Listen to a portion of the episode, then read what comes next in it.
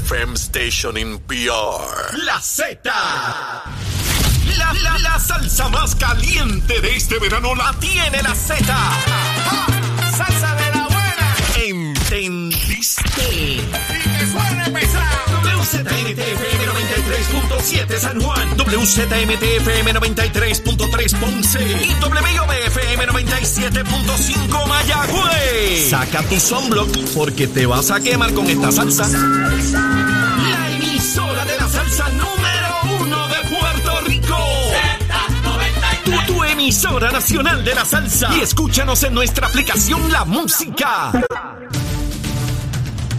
Comenzamos nuestra segunda hora aquí en Nación Z Nacional, mis amigos, en la espera del senador William Villafañe. Y en lo que el senador llega y nos preparamos para seguir la segunda ronda de quema de cañaveral. Leo Díaz. Que venimos bajando, mire, chévere, aceleradamente. Na- Nación Z Nacional por la Z. Aquí estamos, aquí estamos comenzando nuestra segunda hora. Mire, y ya está aquí en los estudios el buen amigo senador William Villafañe. William, saludos, ¿cómo estás? Eh, Saludos para ti, Leo, y saludos para todo el pueblo de Puerto Rico. Muy bien, gracias a Dios. ¿Cómo está la cosa? ¿Todo en orden? Todo en orden. ¿Hay sesión hoy? Sí, tenemos sesión hoy a la una de la tarde. Ok, en esa sesión, eh, este, este asunto, eh, hay unas medidas anticorrupción que están pendientes, por lo menos en la Cámara se había pedido descargues de algunas de ellas. Para el día de hoy, ¿hay alguna medida que, No, que de- atiende el asunto de corrupción o no? No, de, de esas medidas no, no están en calendario. Ok, en la Cámara se han estado aprobando y me han dicho los representantes que deben estar de camino al Senado. No sé si finalmente ¿verdad? se aprueben allá, a menos que sea por descargue. Quedan muy pocos días para aprobación de medidas, eh, el 25. eh, eh, así que no, no, no sé. De las medidas que tienen hoy pendientes, ¿qué medida tú destacarías? Si hay alguna realmente importante, porque ustedes ahora sesionan una vez cada, cada semana o cada dos. No, no, no son medidas que han estado en, en controversia o, o en discusión pública. Ok. Eh, son medidas, ¿verdad?, que, que la vasta mayoría de ellas se, se aprueba por consenso. Ok, perfecto. Eh, te quiero preguntar sobre la, la reforma laboral. Eh, ¿Ha habido otra vez discusión sobre este asunto? Eh, ¿Crees que haya problemas para, para que finalmente el gobernador lo apruebe o no? Bueno, eh, mi consejo, ¿verdad?, sería que se apruebe.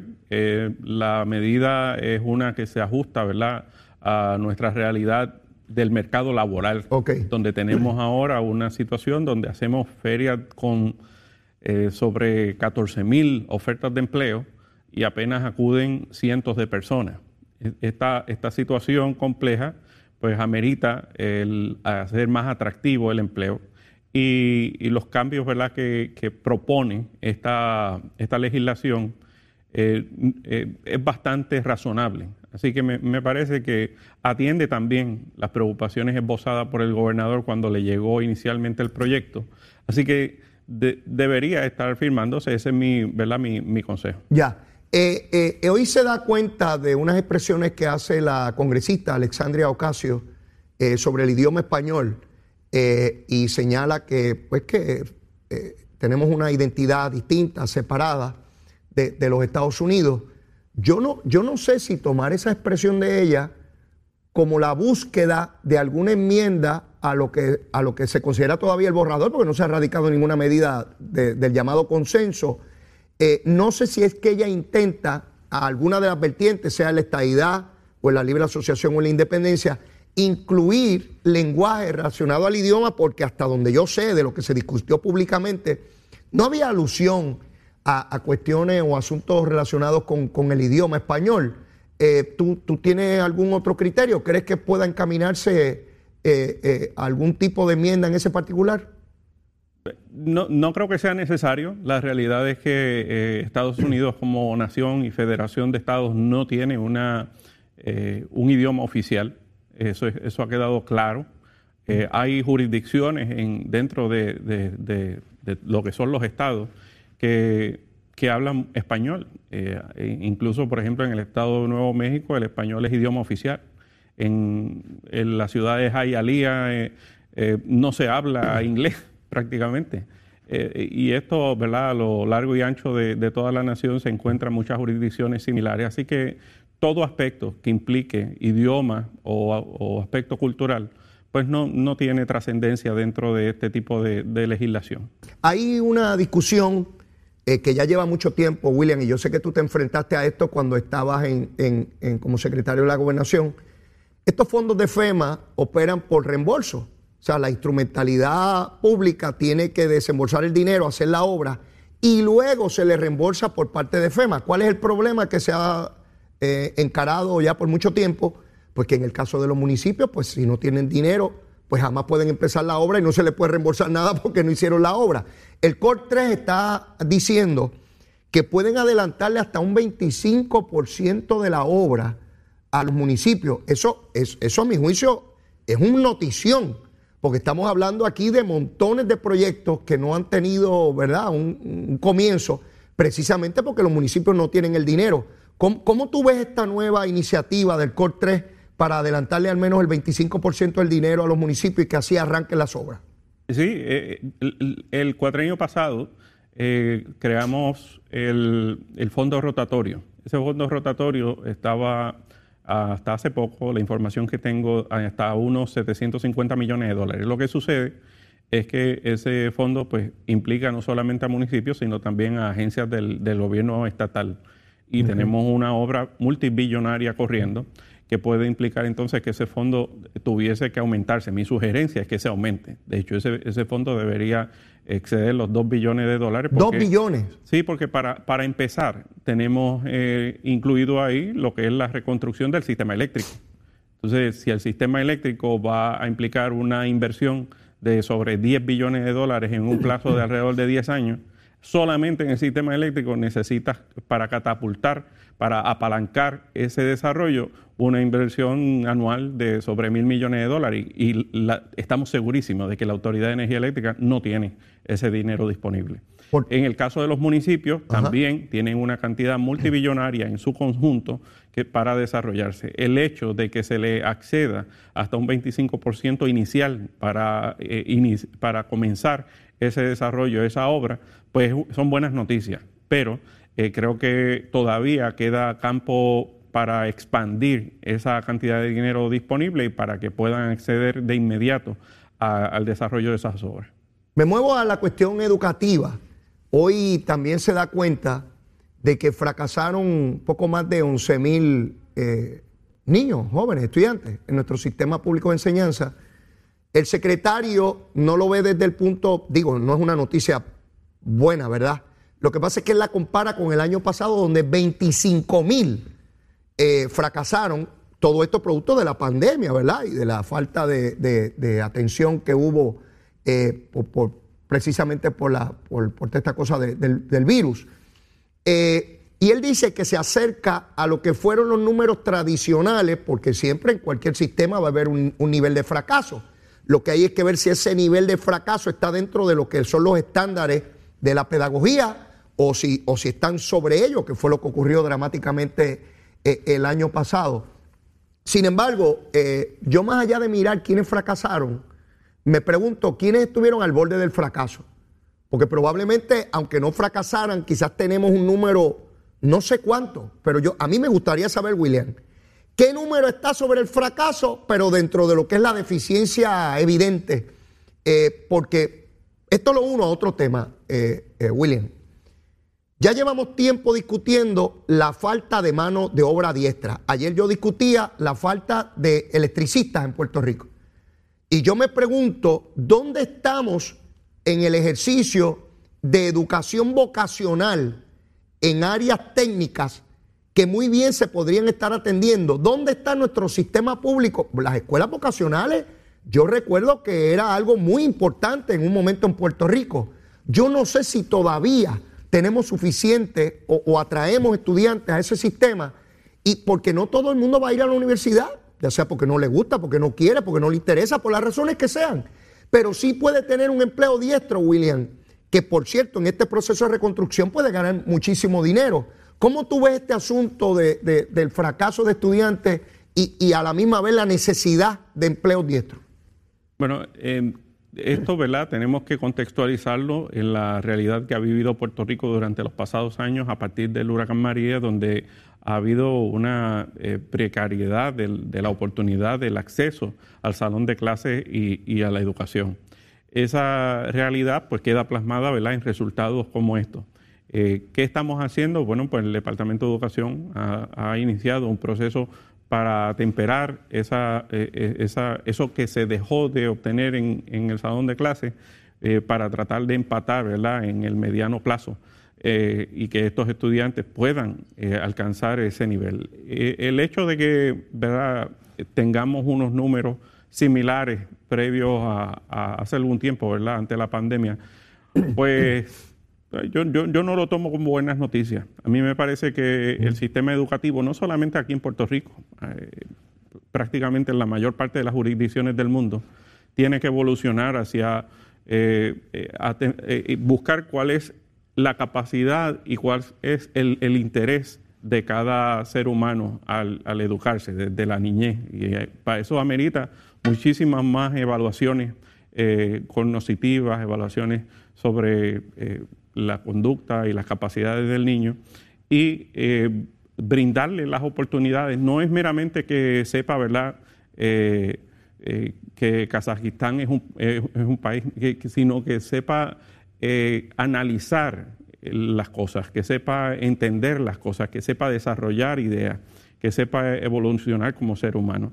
Ese, ese tipo de, carril educativo eh, es algo que es bien difícil, ¿verdad? Cuando estamos acostumbrados a un sistema donde es meramente tratar de medir la capacidad de memorizar de ese, de ese estudiante la botella, sobre la botella. conocimientos, sí, la botella. Y, y cuando venimos a ver, ¿verdad? Según va pasando el tiempo, eh, el ser humano necesita desarrollar más sus capacidades, sus habilidades, sus destrezas analíticas que eh, el meramente conocer un dato que hoy día, eh, escogiendo un teléfono y buscando en Google, se lo da en cuestión de segundos. E, esa transición nosotros, ¿verdad? Tenemos que buscar la manera de ir implementándola aquí. Hay mucha resistencia a ello. creo que el día que lo logremos, entonces tendremos eh, mejores resultados, porque no estaremos midiendo meramente eh, si supo eh, ¿verdad? cuál era la capital de Costa Rica o, ese tipo de, datos no es lo que debemos estar midiendo. Debemos estar midiendo cómo nosotros ayudamos a darle las herramientas a esos estudiantes para poder desarrollarse como, seres humanos y, eventualmente como profesionales. Mencionaste el caso de personal diestro como, es, como son los electricistas. oye, que hoy día eh, un electricista gana muy bien. Sí. Eh, estamos hablando de, son carreras cortas, eh, son carreras que implican un trabajo de, mano, diestro, pero a la hora de desarrollar capital y de y poder eh, brindar los recursos a la familia es son buenas alternativas. Ah, eh, en la noticia que veía ayer hablaba de, eh, de 12 a 14 dólares el promedio de un electricista en Puerto Rico versus casi 30 dólares en los Estados Unidos y de lo que se señalaba es que se están yendo. O sea que no es solamente médico, ingeniero y abogado, el éxodo es en todas direcciones, en todos los niveles, buscando mejores condiciones de vida y no se van, como he dicho en tantas veces, ni a ningún país centroamericano, ni caribeño, ni suramericano. Se van a uno de los 50 estados de la Unión a, buscar mejores condiciones. Y otra vez, eh, hablaba ayer con Cristian Sobrino, William, y esta idea se, me ha llegado y, me perturba en cierto sentido. Yo recuerdo décadas atrás cómo el gobierno hacía grandes esfuerzos en llegar a las comunidades, por remotas que fueran en Puerto Rico, a llevar información, a llevar educación y alfabetizar incluso. Yo no sé si ha llegado el momento, William, de, no esperar que, que la gente llegue a la escuela o a un centro educativo o a un centro donde decimos que tenemos empleos para el que llegue, sino ir allí, a esas comunidades, a identificar a ese ser humano y hablar directamente con él y, atraerlo a, estos programas de, de diestros, ¿no? Electricistas, plomeros porque yo he hablado con, algunas personas, no, no tantas, ¿verdad? Y voy a un campo de Puerto Rico y me encuentro allí con una persona de veintipico de años que no trabaja, que dejó la escuela, que no le importa nada y que no sabe cómo eso de trabajar eso es una cosa distante, que eso es para otra gente por ahí, no lo ve como parte de sí. ¿Cómo el Estado, el gobierno puede llegar donde ese ser humano y decirle, mira, hermano, ven acá, existe esto, yo te puedo adiestrar en tanto tiempo y te vas a ganar tanto dinero y te voy a facilitar la manera de hacerlo de esta forma? Igual que hicimos para la alfabetización de Puerto Rico.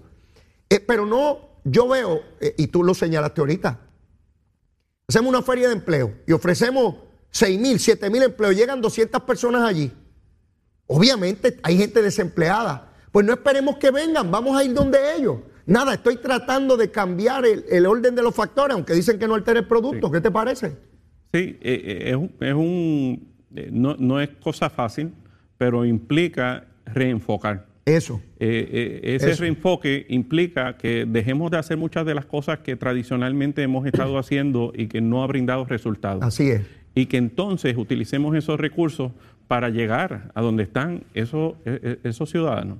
Esos ciudadanos que, por falta de información, por falta de orientación eh, y por temor quizás a perder algunos beneficios, eh, no acceden entonces a entrar al mercado de empleo.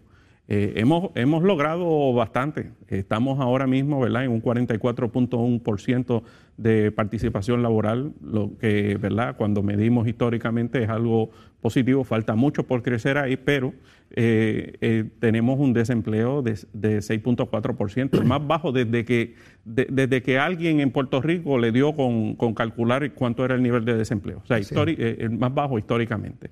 Pero tenemos que aspirar a mucho más que eso. Porque en la medida que nosotros logramos que, eh, muchos más puertorriqueños accedan al mercado laboral eh, formal, pues de esa manera nosotros logramos entonces que eh, la dependencia disminuya.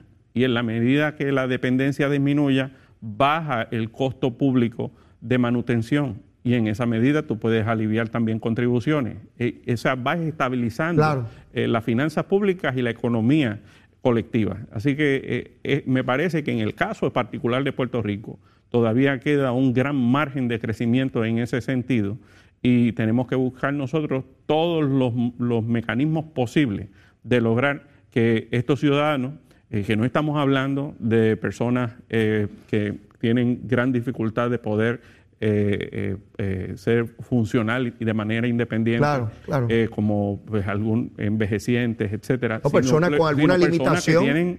sino personas que están física y mentalmente capacitados para trabajar. Claro. Y, y yo no sé si existe, William, probablemente sí, pero yo no conozco ningún estudio particularmente reciente que me diga a mí, mira, fuimos a Peñuela, zona impactada por los terremotos, y allí nos encontramos personas de 20 a 40 años nos encontramos este número de personas desempleados, habían abandonado la escuela, y le preguntamos, ¿estarías dispuesto a un trabajo? ¿Qué tipo de trabajo? Si te ofrecemos tal cosa, accedería. Que tengamos data, pero como tú muy bien dices, si abrimos grandes espacios y convocamos porque tenemos 10 mil empleos y llegan 100 personas, algo estamos haciendo mal porque hay gente desempleada allá afuera. Porque el desempleo del cual tú hablas es a base de los que están buscando trabajo no de los que no están buscando, de, esa fuerza laboral puertorriqueña. Pero aquí, o sea, basta con montarse en un vehículo e ir pueblo por pueblo y uno ver a las 10 de la mañana, a las 2 de la tarde, montones de jóvenes y de gente capaz sin trabajo, William. Y por otro lado, también eh, tenemos que mirar hacia el futuro. Eh, no solamente a los próximos 5 y 10 años, tenemos que mirar mucho más allá. Y, aquí hay unas realidades. Eh, por ejemplo, en el área de la tecnología tenemos oportunidades, por ejemplo, en el manejo de drones, en, la robótica eh, y un sinnúmero de, alternativas que están ahí, que, que, son oportunidades para nuestros jóvenes. ¿Qué sucede? Nuestra juventud se nos está yendo. Nosotros tenemos que crear unos mercados, unas oportunidades aquí en Puerto Rico que sean atractivas para nuestra juventud. Mira, ahora se está hablando de un desarrollo de eh, ¿verdad? Eh, aeroespacial Lo vi. En, el área de, Roosevelt Road. De eso te voy a hablar ya pues, mismo. Pues, pues, estos son el tipo de, oportunidades que tenemos nosotros que desarrollar y al mismo tiempo eh, reenfocar en algunas áreas de, educativas para que se vayan encarrilando en ese tipo de, ¿verdad? de oportunidad laboral. Yo vi esta noticia que tú señalas en el área de Ceiba y dice para naves espaciales. Y yo rápido pensé, ¿qué es una nave espacial? Pues no es un platillo volador de película, ¿verdad? Son cohetes, ¿verdad? Si va a salir de nuestra atmósfera, son cohetes. Ya me puedo imaginar, eh, William, acuérdate que te lo estoy diciendo hoy, a ti y a todos los miles y miles que nos ven y nos escuchan. Ya mismo voy a ver ambientalistas diciendo que no disparen cohetes de allí, que eso afecte el ambiente, que cómo es posible, que qué barbaridad. Por ahí vienen, William, por ahí vienen, porque si son naves espaciales, fíjate que no son este, aviones comunes y corrientes, es para salir del espacio, si son cohetes, por lo menos los que yo conozco. Este, Y alguien va a llegar allá a decir que ese no es el lugar para, para disparar cohetes, William. Sí, eh, bueno, mira, aquí obviamente no todo el mundo va a estar contento con, las cosas que se hagan. Aquí lo importante, ¿verdad? Cuando se gobierna es que se tenga en cuenta qué es lo, qué es lo correcto, qué es lo más que le conviene a nuestra sociedad. Y sin duda alguna, eh, aquí eh, hay una ventana de oportunidades extraordinarias que muy pocas jurisdicciones en el mundo están viendo y están explorando y están explotando. Eh, y es un mercado multibillonario que puede traer eh, miles de empleos eh, capacitados, preparados, educados en Puerto Rico y puede servir como una medida de retención de, nuestros jóvenes, de, ¿verdad? de nuestro talento que está graduándose ahora de las universidades. Esa zona de la base donde yo no conozco una administración de gobierno que no haya planteado alternativas, PNP y populares, para, para la antigua base allá en, en Ceiba. Lo cierto es que poco ocurre allí, poco ocurre allí. No sé por qué eh, no se encuentra una o varias actividades de importancia, de impacto económico pesado para la economía de Puerto Rico y siguen pasando los años. Recuerdo el puerto de transbordo que Pedro Rosselló dijo que en vez de Ponce se hiciera por el calado en la zona de Ceiba para allá para el 2003, 2004, pues ni se hizo en Ponce, ni se hizo en Ceiba, ni se hizo en ningún lugar, ¿verdad? Este, y entonces nos quedamos en la discusión de los temas y de las propuestas, pero nos da un trabajo inmenso este, darle tracción a las mismas y llevarlas a una concreción final. Este, y tú estuviste en una silla bien caliente donde, donde, donde llegaba todo tipo de complejidad, ¿verdad? Y tú tenías que resolver los problemas de hace 30 años en menos de 30 segundos, ¿o no era así cuando tú estabas en esa silla? Sí, definitivamente. Y, ¿verdad? Allí precisamente en Roosevelt Road dimos los primeros pasos, luego de tanto tiempo, eh, eh, bajo la pasada administración, cuando comenzó allí a ocuparse varias de las instalaciones, cuando comenzó, eh, cuando se trasladó, ¿verdad? el tráfico de las lanchas eh, allí a, Ceiba, eh, y ha resultado ser muy positivo. Aquí lo, que nosotros tenemos que, mirar es que eh, no, debemos tenerle ningún temor a avanzar. Hay que avanzar. No podemos quedarnos rezagados, no podemos quedarnos atrás.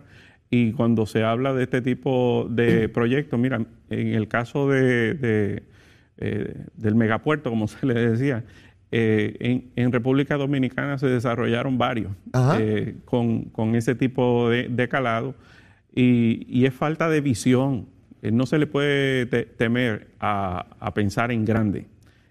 a veces, a veces lo, pequeño requiere prácticamente los mismos niveles de, de trabajo, de esfuerzo que, el, que, proyectos eh, grandes que, nos pueden llevar a otro nivel. En el caso de un puerto de, de transbordo, estamos hablando de algo que genera un valor añadido, y un valor añadido estamos hablando de que crea o suma a nuestra economía una actividad comercial que impacta poco eh, el, bolsillo del puertorriqueño en términos negativos, sino que por el contrario genera miles de empleos. Bueno, pues William, vamos a la pausa y luego de la misma venimos con todos los temas que nos quedan y tu recomendación de almuerzo, que eso no puede faltar. Llévatela, chero. Estás con Nación Z Nacional por el Habla Música y Z93. Ahí está, mire, mire, mire ese cañaveral, mire lo que queda. Ahí está en Mega TV, lo tiene en pantalla, mire cómo coge fuego ese cañaveral. Ya lo que queda es un chililín un chililín lo hemos quemado casi todo aquí con el senador William Villafañe. William, llegaron las nueve y media. Es hora de tu recomendación de almuerzo. ¿Qué es lo que hay hoy? ¿Qué es lo que hay? Eh, pastelón de amarillo, arroz blanco, habichuelas y aguacate. ¡Oh! Eh, mire, me encanta, me encanta. Pastelón de amarillo, mi hermano. Los amarillos, yo soy loco con los amarillos, es como con la chuleta, me encanta. Pastelón de amarillo, arroz blanco y habichuela. Arroz blanco, habichuela y un poquito de aguacate. Las habichuelas, no importa el color o tienes alguna preferencia particular. Rosada, Bueno, pues- colorada, Pu- pueden ser colorados, pueden ser rosadas o, o- yo, yo- yo las como todas. pero- las que sean. Sí, pero me encantan las que hace mi tía Lili, a quien le envío un abrazo. Ah. Lili, Lili prepara buenas, buenas habichuelas. Oh, sí. Ave más, pues tengo que probar eso. Titi Lili, Titi Lili, Leito quiere. Así que estoy, estoy listo para la invitación, Titi. Llego allí a la hora que tú me digas y cuando sea. Voy con Zulmita, hay plato para dos. Este, y, la rajita aguacate, seguro que sí. Mira, William, eh, este fin de semana se releva del IBU a aquellos productos que estén relacionados con, con la atención de fenómenos atmosféricos como huracán. Y me llamó la atención que están libres de IBU las las generadoras de energía, las plantas, que cuesten 3 mil dólares o menos. Eso es un palo, porque estamos hablando que ese tipo de plantas, que es una planta pequeña pero poderosa, que le mueve a uno la estufa, eh, la nevera, aquellas cosas que son imprescindibles en el hogar y que van a estar libres de IBU por este fin de semana. Yo me llamó la atención cuando lo vi, porque no he visto a la Junta de Control Fiscal decir nada de eso. No sé si en cualquier momento digan que tampoco se puede, ¿verdad? Porque estaban con los asuntos de las cuestiones escolares en contra. ¿Tú sabes algo? Ah, hay que aprovechar antes de que, de que digan Antes de algo. que digan algo, ¿verdad? Sí. Aquí hay que Eh, correr antes de que la Junta hable. Bueno, y, y que estamos hablando, ¿verdad? Cuando, cuando tú le aplicas el IBU a 3 mil dólares, Oh. estamos hablando de sobre 330 y tantos dólares. Estamos hablando de mucho dinero que se pueden ahorrar, así que a todos los amigos que nos ven y nos escuchan, eh, este es el momento de adquirir esos productos que son indispensables al momento de atender una emergencia como es un huracán, cualquier fenómeno atmosférico. O sencillo, cuando se va la luz, porque a Luma se le cayó una cosa, eh, y que usted tenga su plantita, ¿no? Así que no es solamente planta, hago referencia a la planta porque me llamó que es hasta 3 mil dólares, es un costo considerable y el ahorro de igualmente significativo. Así que para que los amigos lo sepan, de este viernes en adelante. Eso lo anunció Paquito. ¿Quién es Paquito? El secretario de Hacienda. Ese muchacho que, mucho lo quiere la gente. Eh, William, Bill Barr, secretario de Justicia de Donald Trump, eh, comparece ante la Cámara de Representantes Federal, dominada por demócratas, y nadie puede cuestionar aquí que Bill Barr no fue una persona de estricta confianza de Donald Trump e hizo un trabajo allí como correspondía, pero llegó el momento donde tuvo que separarse del presidente y me llamó mucho la atención la expresión que utiliza de que Donald Trump estaba alejado de la realidad. Le está diciendo enajenado, está diciendo una persona que desconoce lo que le está ocurriendo. Y me llama también la atención la gran cantidad de testimonios que se han brindado ante esa comisión diciendo cómo Donald Trump se negaba a ver la realidad de que había perdido la elección y que decidió a propósito seguir mintiendo diciendo que había ganado una elección, que sabía que había perdido. Y, luego, y todo esto se da en virtud de, de las vistas públicas que se están desarrollando por los eventos trágicos donde personas perdieron la vida el 6 de enero del 2021 después que eh, Donald Trump los arengó a que fueran al Capitolio donde se puso en, en- en- en entredicho incluso la vida del vicepresidente de, de- de los Estados Unidos. ¿Qué te han parecido estas vistas? Bueno, eh, evidentemente la- eh, los grupos que se, se dieron a la tarea de atacar el, el Capitolio Federal el 6 de enero del 2021 fueron motivados eh, de manera insistente por los planteamientos de Donald Trump, incluso durante ese mismo día. Así que de, de eso no hay duda. Y de que él se regocijaba de que eso estuviera sucediendo, pues también. Eh, hay que ver hasta dónde puede llegar esto. Ahora lo que no hay duda dentro de toda esta discusión es que eh, Donald Trump es una persona que no tiene eh, la prudencia que amerita ocupar la, la presidencia de los Estados Unidos. Lo sufrimos nosotros durante el cuatrenio pasado de manera insistente. En el que atacaba visceralmente al pueblo puertorriqueño, a su gobierno, de manera injustificada eh, y de manera caprichosa. Él, si tú estás con él, eres lo mejor del mundo. Y si tú no estás con, él, eres lo peor del mundo. Eh, y, se atrevía en múltiples ocasiones a sobrepasar la ley, a, a tomar acciones como la que tomó tratando o logrando, ¿verdad? A través del Departamento de Vivienda Federal, HOD, de que le retuvieran los fondos a Puerto Rico, eh, porque simplemente el gobierno de Puerto Rico no estaba de acuerdo con, alguna de sus políticas. E, ese tipo de acción eh, es totalmente inaceptable. Y, ¿verdad? Hartas están las historias de su manera de proceder personalmente y eh, a nivel eh, profesional, pero aquí sí hay una realidad también. Y esa realidad, ¿verdad?, es que eh, si, si él aspira nuevamente, tiene posibilidades de prevalecer. Y tiene seguidores, millones. Y esto hay, una, hay unas razones, ¿verdad?, para, para esto. A esto hay unos estudios que se han realizado a nivel científico sobre la favorabilidad de las personas, no solamente en la política, sino en múltiples eh, facetas de, la vida. Pero eh, él será loco, pero es el loco favorito de muchos porque defiende las posturas en las que muchos creen.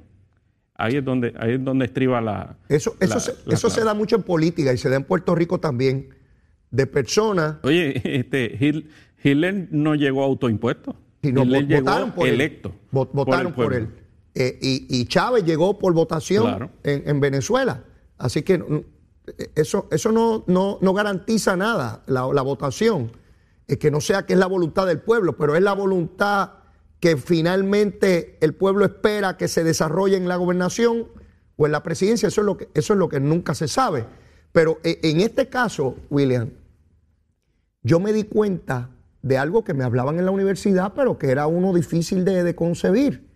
Y es la fragilidad del proceso democrático. Es bien frágil, las democracias son bien frágiles, bien, bien frágiles. Fíjate que una persona que tenía el poder político podía decirle a los miles de seguidores que, que, le robaron la elección y que, y que, y que había que defender la nación el Tribunal Supremo de los Estados Unidos, que la mayoría de los jueces son republicanos y la mayor parte de esos republicanos nombrados por él, dijeron que esos casos que llevaron allí cuestionando el proceso no tenían validez, sus propios jueces. Y aún así él sigue insistiendo, empezó a atacar a jueces que él mismo nombró, como tú señalas, si no estaban de acuerdo conmigo, tenían que hacerlo lo absurdo, lo ilegal, porque era su capricho una persona que tiene problemas, esto es serio, esto yo no lo digo de juego. Tú eres demócrata, pero yo soy republicano. Yo soy republicano. Yo quería que hubiese un candidato republicano bueno y para mí era trágico ver lo que estaba ocurriendo y es más trágico ver la posibilidad de que pueda ser candidato y, ser presidente otra vez, porque lo fue ya una vez, ¿por qué no podría hacerlo en, segunda ocasión? Pero es muy frágil la democracia y el fanatismo, venga de quien venga, William, es malo la capacidad de uno cuestionar si lo que se está haciendo, y tú dices ahora, si defiende mi punto es bueno. Eso ocurre también en Puerto Rico. Hay gente que favorece candidato porque defiende mi punto, aunque yo sepa que es un truán. Claro. Y, eso es bien, bien peligroso, como tú muy bien lo planteas. Y, de nuevo, eso, esos son estudios científicos hechos este, desde, la, desde la infancia. Eso eh, comprobado, de que eh, no es tanto, ¿verdad?, eh, que encuentren a la persona como una persona razonable, como una persona, ¿verdad? Digo, el, elector eh, que, piensa bien las cosas, pues sí busca un, ¿verdad? Un, voto por alguien que brinde armonía social, pero, pero hay muchas personas que se ciegan y simplemente pues es, el, es ese porque será lo que sea a veces lamentablemente hasta corrupto, y, pero es, el, que, es el que cree y defiende eh, lo que ellos creen. Mira, hablando de eso, de personas que, que culpables o corruptos, ayer Roberto Mejil, que, fue candidato del PNP en Guánica, eh, era asesor de Guillito. Para los que, ¿verdad? Dicen, ah, que los partidos, mire, pues mire, de dos partidos distintos. se declaró culpable de corrupción en el día de ayer, William. Eh, y uno ve este caso donde el dinero que iba para un centro de trauma se desvió para especular en el mercado de valores y se pierden 9 millones de dólares para un centro de trauma que debería estar construido hace tiempo allí, que debió haber salvado un montón de vidas, eh, y sencillamente no está, y se siguen declarando eh, eh, culpables. En términos de, este asunto de, del centro de trauma, ¿cómo podríamos nosotros garantizar que se construya el mismo? yo creo que esto es un asunto que ya lo tiene que tomar el gobierno central. O sea, olvidarse del municipio de Mayagüez, tirar la actual administración del municipio de Mayagüez tirar la pérdida. Ellos no van a hacer nada que no sea votar los chavos. Eh, con Guillito allí. ¿Cómo se puede? Porque la necesidad sigue ahí, William. La necesidad del centro de trauma sigue ahí, no importa si votaron los chavos. ¿Cómo rayos podemos hacer un centro de trauma para el área oeste de Puerto Rico? ¿Cómo el gobierno central debe tomar ese toro por los cuernos y resolver ese asunto de una vez y por todas? Bueno, en, primer lugar, la resolución que dio paso a esa asignación sigue vigente. Esa resolución no ha sido derogada, que asignaba aproximadamente unos 9 millones de dólares. El, municipio ah, sí ha tenido que incurrir en gastos legales, eh, pero en ese proceso, ¿verdad? Ahora eh, de, tratar de recuperar eh, gran parte de ese dinero, se ha recuperado bastante. Hay que cuantificar cuánto en efecto es lo que ha llenado las arcas del municipio en recuperación para garantizar que ese dinero se, se dirija única y exclusivamente al desarrollo de ese centro de trauma. Déjame, Entonces, lo que haga falta, pues equipararlo. Déjame hacer un punto aquí, porque el dinero que ha llegado no es que se recobró el dinero perdido, el dinero perdido se perdió. Sí, sí, eso Esto se trata de las aseguradoras de ese dinero. Porque aquí, para cuestión del juicio, se está diciendo que se recobró todo el dinero y que se recobró más dinero del que se... Mire, eso es mentira. El que le diga eso es mentira. Le está mintiendo, no importa quién sea. No importa quién sea. La verdad antes que todo. Eso es que el municipio demandó y las aseguradoras han pagado dinero. El otro dinero se perdió. Que no, que no venga con ese cuento. Eso es pero, pero otra vez, ¿cómo nosotros resolvemos el problema? Porque esto es un problema que vino después, cuando votaron el dinero ¿Cómo resolvemos el problema inicial? Crear un centro de trauma. Bueno, lo primero es que garantizar que ese dinero que han pagado las aseguradoras se destine a, cubrir las, partidas asignadas en la resolución conjunta. Verificar cuánto falta, además de esa, cantidad eh, de dinero, para poder entonces suplir esa diferencia. Pero definitivamente la zona oeste necesita ese centro de trauma. No lo hay y, lo vemos con la dificultad de poder eh, transferir pacientes eh, constantemente desde el área oeste hacia centro médico. Es muy complejo. Yo me, me, me, llama la atención que todos esos alcaldes de esa zona, PNP y populares, que saben la urgencia de ese centro de trauma, pues han estado callados mientras se da todo esto de Guillito. Esta cosa de que vamos a quedarnos calladitos. O sea, son miles y miles y miles de ciudadanos que viven en la zona oeste de Puerto Rico. William, si tú o yo, o cualquier familiar nuestro, o cualquier amistad nuestra, para no hablar de gente que no conocemos, vamos, de la inmediatez, tienen un accidente automovilístico y queda la persona casi destrozado allí, pero con vida. Tienen que traerlo a centro médico a San Juan. Y si el avión no vuela, porque ahora la, eso es otra crítica que tengo, la compañía esta que tiene contratar el gobierno, que cobra vuele o no vuele para los amigos televidentes y radioescuchas que me están viendo. Esto es algo que llevo viendo ya hace tiempo y, ya desde hace unos cuantos, aún bajo la administración de Ricardo Rosselló.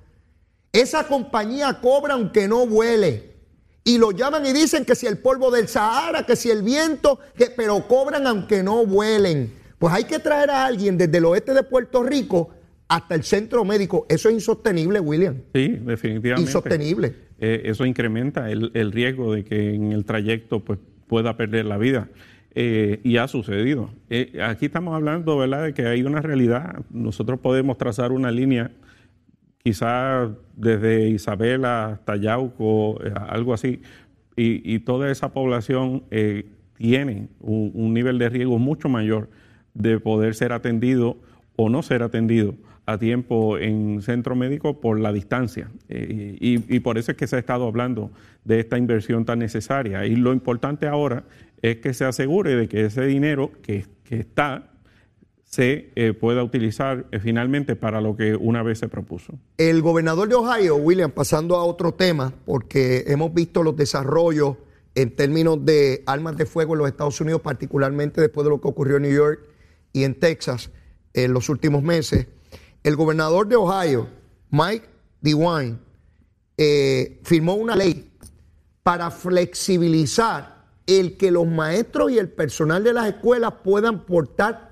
armas de fuego en las escuelas. Este gobernador republicano fue fiscal, pues tiene una inclinación eh, bien particular y dramática y drástica en términos de lo que se debe hacer para tratar de prevenir situaciones en la escuela. Eso lo veíamos venir, ¿verdad?